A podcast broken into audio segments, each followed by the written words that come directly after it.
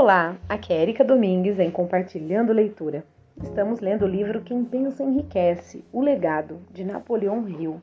Estamos no capítulo 12, Sexualidade, e esse será o segundo e último áudio deste capítulo.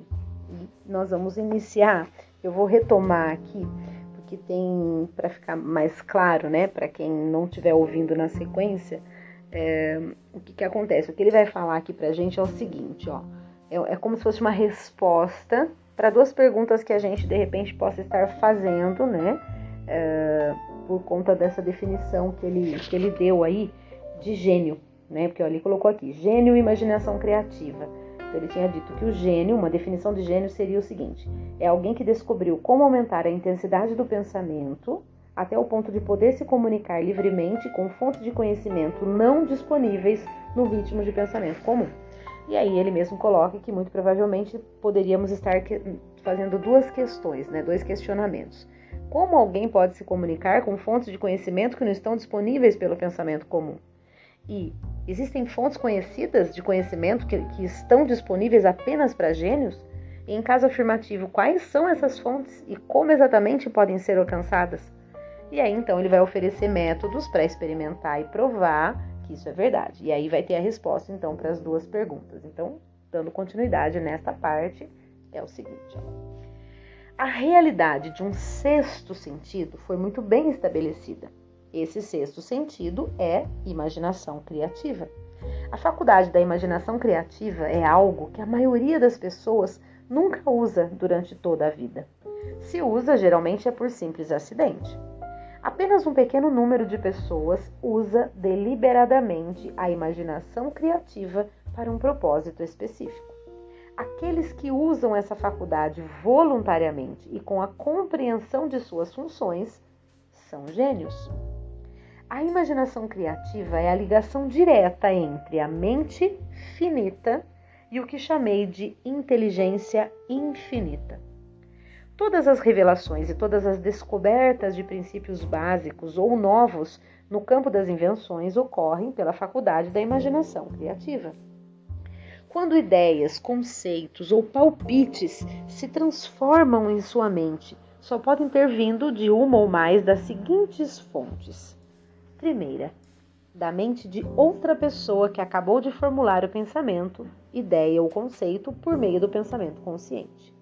Segunda, de sua mente subconsciente, que armazena todos os pensamentos e impressões que chegam ao cérebro por qualquer um dos cinco sentidos. Terceira, do depósito subconsciente de outra pessoa. E quarta, da inteligência infinita. Então, essas são as quatro fontes é, de onde né, vêm ideias, conceitos ou palpites transformados na mente. Não há outras fontes possíveis de onde se possa receber ideias inspiradas ou palpites. Quando a ação cerebral é estimulada por um ou mais dos dez estimulantes mentais relacionados no início desse capítulo, isso tem o efeito de lhe, lhe elevar muito acima do horizonte do pensamento comum. Permite que você visualize a distância, escopo e qualidade de pensamentos não disponíveis no plano inferior como quando você está resolvendo problemas de rotina nos negócios. Quando você é elevado a um nível mais alto do pensamento pela estimulação mental, é como se tivesse decolado em um avião. Você agora pode ver além do horizonte que limita a sua visão quando está no chão.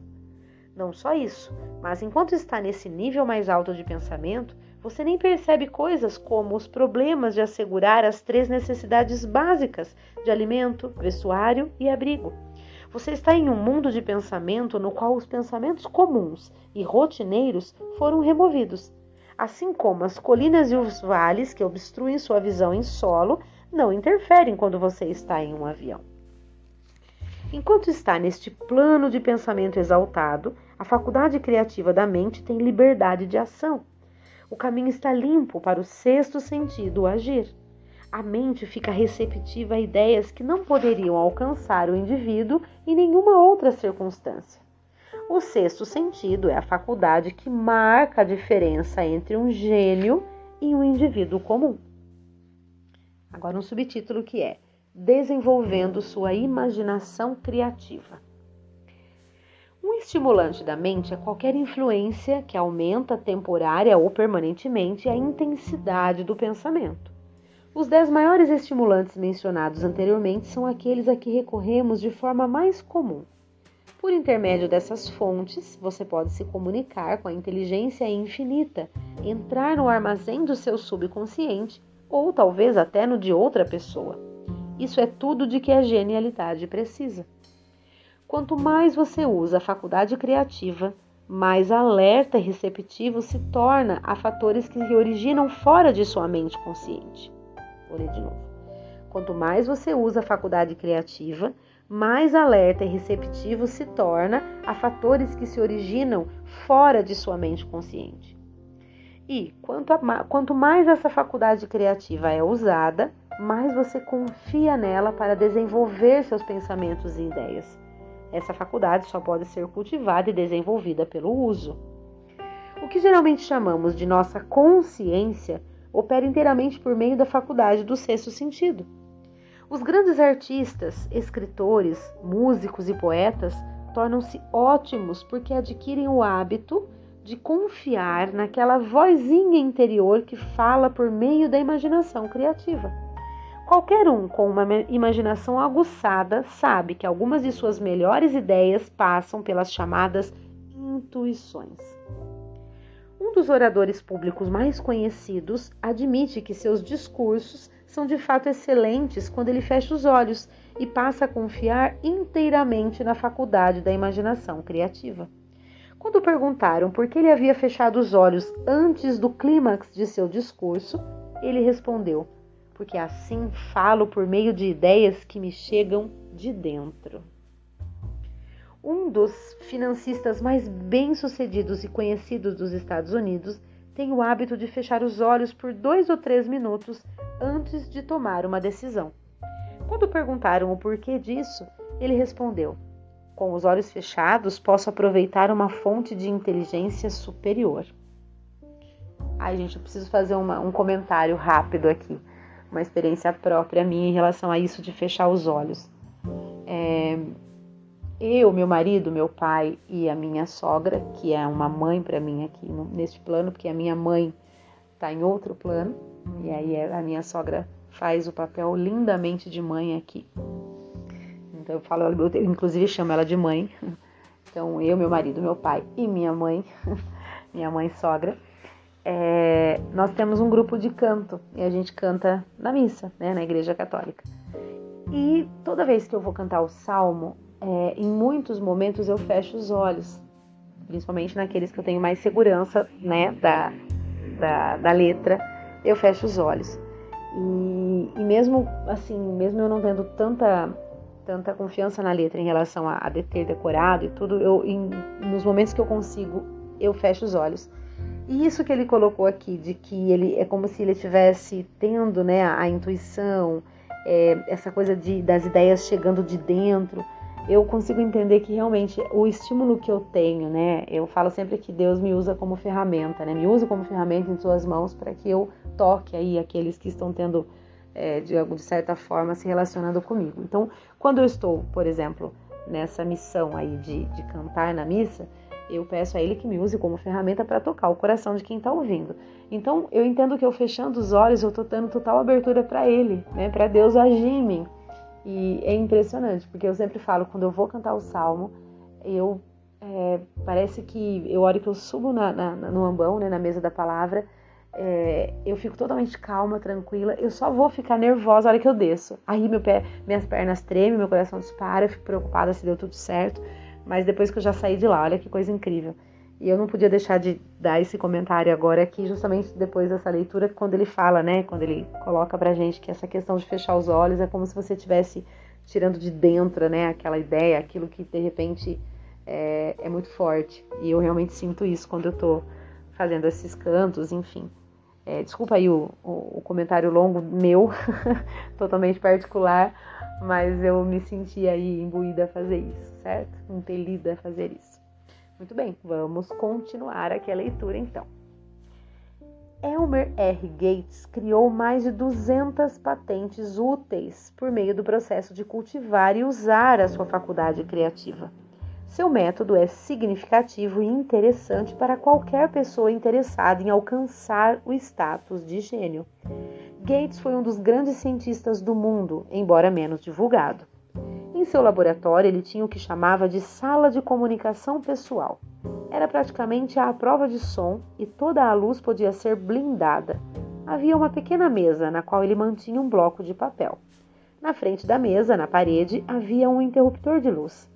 Quando Gates desejava recorrer às forças disponíveis à sua imaginação criativa, ia para essa sala, sentava-se à mesa, apagava as luzes e se concentrava nos fatores conhecidos da invenção em que estava trabalhando. Ficava naquela posição até começarem a lampejar em sua mente ideias ligadas aos fatores desconhecidos da invenção. Em uma ocasião, as ideias surgiram tão rápido que ele foi obrigado a escrever por quase três horas. Quando os pensamentos pararam de fluir, ele examinou as anotações e descobriu que continham uma descrição minuciosa de princípios que não tinham paralelo nos dados conhecidos do mundo científico. Além disso, a resposta a seu problema estava ali, nas anotações. Gates ganhava vida sentando-se para ter ideias. Fazia isso para indivíduos e corporações, e algumas das pessoas mais sensatas e as maiores corporações tradicionais dos Estados Unidos pagavam por essa prestação de serviço. A parte da mente que você geralmente usa para o raciocínio pode ser falha, porque é guiada em grande parte por sua experiência acumulada. Nem todo o conhecimento que você obteve pela experiência é exato. Muitas vezes, suas ideias criativas são muito mais confiáveis porque provêm de fontes mais confiáveis que as disponíveis para a faculdade mental do raciocínio. Uau!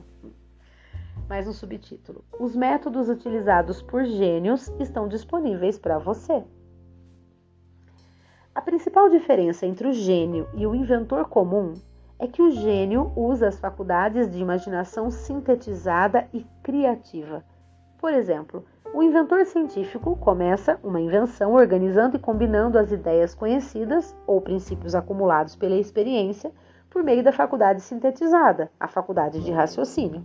Se esse conhecimento acumulado for insuficiente, o inventor aproveita as fontes de conhecimento disponíveis por meio da faculdade criativa. O método usado varia de indivíduo para indivíduo, mas a essência do procedimento é a seguinte: primeiro, o inventor estimula sua mente para que ela funcione em um plano superior ao mediano, por meio de um ou mais dos estimulantes mentais. E segundo, o inventor concentra-se então nos fatores conhecidos, a parte acabada da invenção, e cria em sua mente uma imagem perfeita dos fatores desconhecidos, que é a parte incompleta da invenção. O inventor mantém essa imagem em mente até que ela tenha sido absorvida pela mente subconsciente. Depois relaxa, limpa a mente de todos os pensamentos e espera que a resposta lampeje em sua cabeça. Às vezes, os resultados são definidos e imediatos. Em outras, os resultados são negativos, dependendo do estado de desenvolvimento do sexto sentido ou faculdade criativa. Thomas Edison tentou mais de 10 mil combinações diferentes de ideias por meio da faculdade sintética da imaginação antes de se sintonizar pela faculdade criativa e obter a resposta que aperfeiçoou a lâmpada incandescente. A experiência foi parecida quando ele criou o fonógrafo. Olha só. Vamos fazer, vamos ver o comentário aqui que tem agora. Sincronicidade precognição, intuição, insights, palpites, presságios e sonhos simbólicos são aspectos do fenômeno que Napoleão Hill descreveu em seus dois termos correlacionados, imaginação criativa e inteligência infinita. E o fato de Hill ter feito um estudo sério dessa função da mente o coloca em companhia excepcional. Os pais da psicologia moderna, Sigmund Freud e Carl Jung, reconheceram e tentaram explicar esse texto, esse sexto sentido. O conceito de Jung do subconsciente coletivo, base da psicologia junguiana, é em muitos aspectos idêntico ao conceito de inteligência infinita de Hill. Cientistas de Arquimedes a Newton, de Einstein a equipe de Watson e Crick, que determinou a estrutura do DNA, reconheceram que a intuição foi fundamental em suas descobertas. A Duke University criou um departamento com o único propósito de estudar esses fenômenos em condições científicas.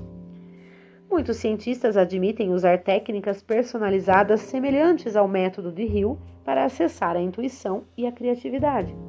Entre eles, Friedrich Kekulé, que descobriu a estrutura molecular do benzeno durante um sonho simbólico, o fisiologista Otto Lowe, que teve um presságio seguido de um sonho que lhe rendeu o Prêmio Nobel de Medicina, e, como mencionado acima, James Watson e sua revelação da estrutura do DNA.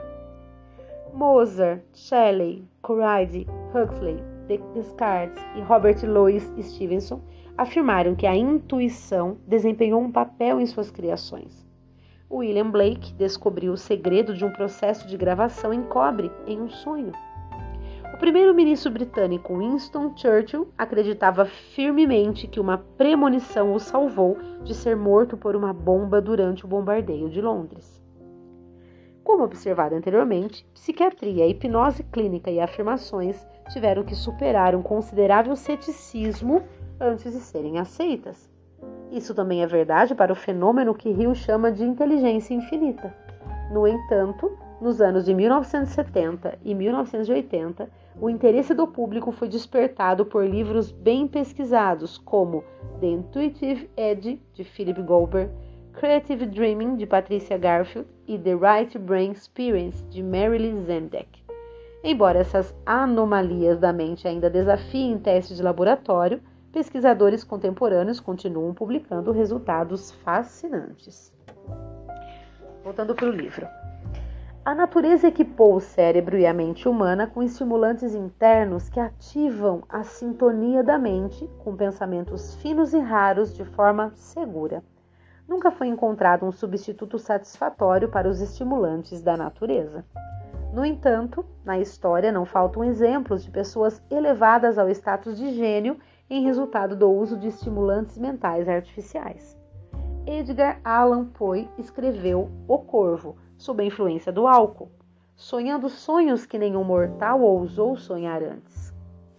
Samuel Taylor Coleridge escreveu Kubla Khan durante um sonho induzido pelo ópio. E Robert Burns escrevia melhor quando sob efeito de drogas. For old lang syne, my dear, we'll take a firkins yet for young lang syne. Pelos bons velhos tempos, meu caro, ainda beberemos um copo de bondade pelos bons velhos tempos. É verdade que esses e outros que são conhecidos como gênios basearam-se na estimulação, estimulação mental artificial, mas uma lição mais importante a lembrar é quantas dessas pessoas se destruíram pelo uso desses estimulantes. Então, tudo tem sua contrapartida, né? Isso que ele quis é, evidenciar aqui. Comentário. Em termos mais contemporâneos, o argumento de Hill sobre os perigos dos estimulantes mentais artificiais nunca foi mais bem defendido do que na série de televisão Behind the Music, que começou a ser exibida pelo VH1 no fim da década de 1990. A série pretendia mostrar a vida das estrelas do rock e celebrar seus sucessos, mas depois de dois ou três programas, todos começaram a parecer iguais o jovem vocalista e a banda lançam um disco de sucesso, ganham milhões de dólares, mergulham no estilo de vida sexo, drogas e rock and roll, ficam viciados e acabam com todo o dinheiro. Até o fim do programa, pelo menos um membro da banda tem uma overdose. A banda se separa, o cantor entra em rápido declínio, encontra alguém que o inspira a ir para a reabilitação o ex-astro aparece na TV falando contra as drogas, professando uma fé encontrada recentemente e os valores da família, enquanto anuncia uma turnê de retorno. Embora os programas parecessem uma paródia ruim deles mesmos, o fato de as histórias serem tão parecidas, de tantos cantores e compositores talentosos dependentes de drogas terem se acabado por causa dos abusos, deve significar alguma coisa. Especialmente se você não quer só ter sucesso, mas manter e se desfrutar do seu sucesso. E desfrutar né, do seu sucesso. Voltando para o livro, então, gente. Toda pessoa inteligente. Quando eu falo voltando para o livro, é porque o comentário que eu fiz aqui é do próprio livro, porém é da, da edição. Essa, essa, essa edição, né, de Quem Pensa Enriquece, o legado, é uma edição atualizada e comentada pela Fundação Napoleão Hill. Então, este comentário que eu sempre falo, comentário é, é feito pela Fundação, não são as palavras de, do Rio, né? E às vezes eu faço os comentários meus aqui no meio, até dou exemplos da minha vida, enfim, assim a gente vai seguindo. Espero que eu não esteja sendo, é, nossa, colocando vocês aí em, em como fala, em loucura de para entender o que está acontecendo. Espero que vocês estejam entendendo. Mas qualquer coisa me chame aí no, em algum direct, Instagram, Facebook, aqui no Spotify mesmo que tem uma caixinha que dá para escrever e me alertem que eu é, procuro melhorar. Vamos lá, continuando então, gente. Toda pessoa inteligente sabe que a estimulação em excesso pelo uso de álcool ou drogas é uma forma destrutiva de intemperança, ou seja, sucesso, né? Então, é, ou melhor, excesso. Olha o sucesso. Vou ler de novo, gente. Toda pessoa inteligente sabe que a estimulação em excesso pelo uso de álcools ou drogas é uma forma destrutiva de intemperança. Intemperança é um excesso, então você está se destruindo por esse excesso, né? Para alguns, o excesso de indulgência na expressão sexual pode tornar-se igualmente destrutivo. Uma pessoa obcecada por sexo não é essencialmente diferente de uma pessoa viciada em drogas ou álcool ambas perderam o controle sobre suas faculdades da razão e da força de vontade. A sexualidade humana é um impulso poderoso para a ação, mas sua força é como um ciclone, quase impossível de controlar por completo. Quando o indivíduo é conduzido unicamente por emoções relacionadas à sexualidade, pode ser capaz de grandes conquistas, mas suas ações são muitas vezes desorganizadas e destrutivas. É verdade que uma pessoa pode perseguir sucesso financeiro ou comercial aproveitando a força motriz da energia sexual sem autocontrole. Mas a história está cheia de evidências de que essas pessoas provavelmente têm certos traços de caráter que roubam delas a capacidade de manter ou desfrutar de suas fortunas. Ignorar essa possível armadilha custou a milhares de pessoas sua felicidade, embora tivessem riqueza. A partir da análise de mais de 25 mil pessoas, descobri que os que conquistam sucesso excepcional muitas vezes não chegam ao topo até que tenham mais de 40 ou 50 anos. Esse fato era tão espantoso que me levou a estudar sua causa com mais atenção. Minha investigação revelou que a principal razão para muitas pessoas não terem sucesso no início da vida é a tendência para dissipar energias com uma indulgência excessiva. A maioria das pessoas nunca descobre que a energia sexual tem outras possibilidades além da expressão física. E muitas das que fazem essa descoberta só chegam a ela depois de terem desperdiçado muitos anos enquanto sua energia sexual estava no auge. A maioria das pessoas chega a essa descoberta por acidente, e muitas nem sabem que agora têm acesso a esse poder. Podem reconhecer que seu poder de realização aumentou mas não têm ideia do que causou a mudança. Percebem vagamente que a natureza começa a harmonizar as emoções de amor e sexo, de modo que podem recorrer a essas grandes forças e aplicá-las como estímulos para a ação. Agora, o último subtítulo deste capítulo, que é A Importância do Amor. Amor, romance e sexo são emoções capazes de elevar as pessoas à altura da superrealização. Quando combinadas, as três emoções podem levar o indivíduo à altitude de um gênio. Toda pessoa que foi mobilizada pelo amor genuíno sabe que ele deixa traços duradouros no coração humano. O efeito do amor perdura porque o amor é de natureza espiritual. Aqueles que não são estimulados a grandes níveis de realização pelo amor são tão sem esperança que estão mortos, embora, pareça, ou embora possam parecer vivos. Se você acredita que é infeliz por ter amado e perdido, está errado. Aquele que amou de verdade nunca perde completamente. O amor é caprichoso e temperamental. Vem quando quer e vai embora sem aviso prévio. Aceite e aproveite enquanto ele permanece, mas não perca tempo se preocupando com a partida. A preocupação nunca o trará de volta. Ignore o pensamento de que o amor só vem uma vez. O amor pode vir e ir incontáveis vezes, mas não existem duas experiências de amor que o afetem da mesma maneira. Pode haver uma experiência de amor que deixe no coração uma impressão mais profunda do que todas as outras, mas todas as experiências de amor são benéficas, exceto para a pessoa que se torna ressentida e cínica quando o amor vai embora. Até as memórias de amor podem elevar o indivíduo a estimular a mente. Volte a outros tempos de vez em quando e banhe a mente nas belas lembranças do amor passado. Isso vai amenizar suas preocupações e oferecer uma via de escape para as desagradáveis realidades da vida.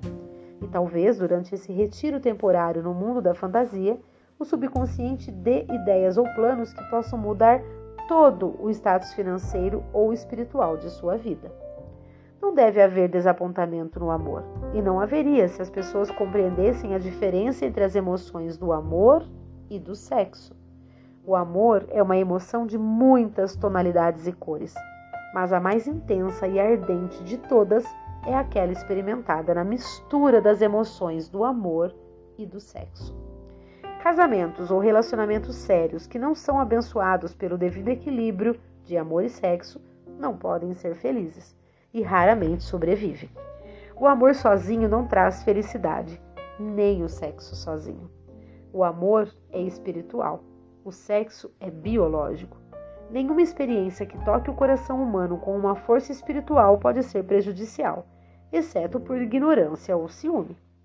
A presença de emoções destrutivas na mente humana pode envenená-la de um jeito que destrói seu senso de justiça e imparcialidade. Assim como um químico pode pegar certos elementos químicos, nenhum deles prejudicial, e criar um veneno mortal misturando-os, as emoções de sexo e ciúme, quando misturadas, podem se tornar letais. O amor é a emoção que serve como uma válvula de segurança e traz equilíbrio, razão e esforço construtivo. O amor é sem dúvida a maior experiência da vida. Pode levar à comunhão com a inteligência infinita. Quando o amor orienta as emoções, pode ser um bom guia rumo ao esforço criativo. O caminho para a genialidade consiste no desenvolvimento, controle e uso do sexo, do amor e do romance. De maneira resumida, o processo pode ser colocado assim: incentive a presença de emoções positivas como os pensamentos dominantes em sua mente e desestimule todas as emoções destrutivas. A mente é uma criatura de hábito.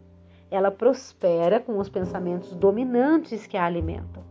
Pela força de vontade, você pode desestimular a presença de qualquer emoção e incentivar a presença de qualquer outra.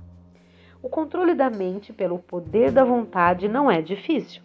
O controle vem da persistência e do hábito. Segredo do controle reside na compreensão do processo de transmutação.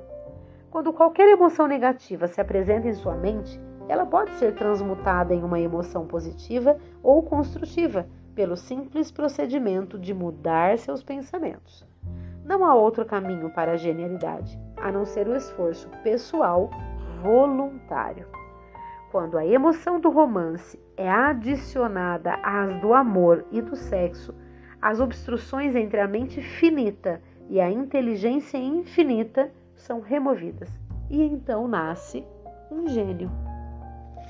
Uau, gente! E assim a gente finaliza este capítulo com a seguinte frase: O sucesso não requer explicações. O fracasso não permite álibis, que seriam as justificativas, né? Muito bem. Uau, a gente terminou este capítulo 12 e nós temos mais um capítulo, que é o capítulo 13, é, que é o 11 passo, mais um capítulo, que é o capítulo 14, que é o 12 é, e depois o capítulo 15, que é o décimo terceiro, deixa eu ver aqui, décimo terceiro passo. E depois, no capítulo 16, é, vai falar sobre o, né, os fantasmas aí do medo. É, e ainda temos o capítulo 17, deixa eu confirmar. Não, é só até o capítulo 16 mesmo. Gente, que maravilhoso. A gente já tá partindo pro final, mas realmente é, cada, cada capítulo que a gente lê realmente traz pra gente aí é, insights e, e, reflexões, né? Que, que são muito importantes pra gente fazer. Muito bem, espero que vocês estejam gostando. Um grandíssimo abraço a todos e até o próximo áudio.